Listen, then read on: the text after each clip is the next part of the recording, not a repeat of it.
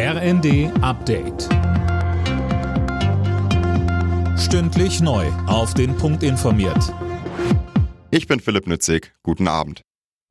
Die USA haben den mutmaßlichen chinesischen Spionageballon in ihrem Luftraum abgeschossen. Das berichten mehrere US-Medien. Zuvor waren im Südosten des Landes mehrere Flughäfen geschlossen worden. Wegen der Ballonaffäre zeigen sich auch deutsche Politiker und Sicherheitsexperten beunruhigt. Union-Vizefraktionschef Wadefuhl spricht in der Bild von einem Warnsignal. Sicherheitsexperten fordern die Bundesregierung auf, China in Sachen Spionage stärker auf die Finger zu schauen. Peking streitet die Spionagevorwürfe unterdessen ab. Der Ballon sei nur vom Kurs abgekommen.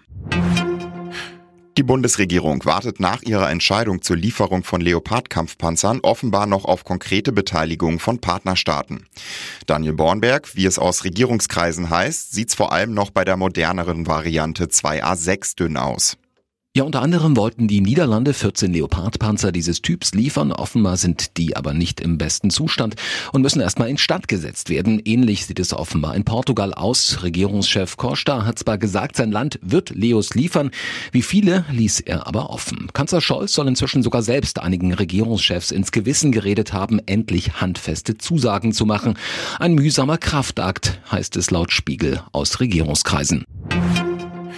Der Staatsschutz stuft Teile der Reichsbürger als gefährlich ein. In der Welt am Sonntag warnt Generalbundesanwalt Frank Peter davor, dass die Gewaltbereitschaft in der Szene zunimmt. Außerdem würden Gewaltfantasien gegen den Staat mittlerweile offen geäußert. Borussia Dortmund hat das Bundesliga-Spitzenspiel gewonnen. Der BVB siegte gegen Freiburg klar mit 5 zu 1.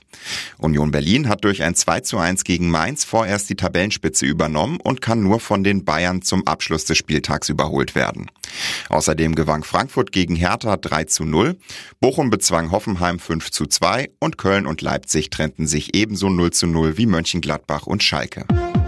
Alle Nachrichten auf rnd.de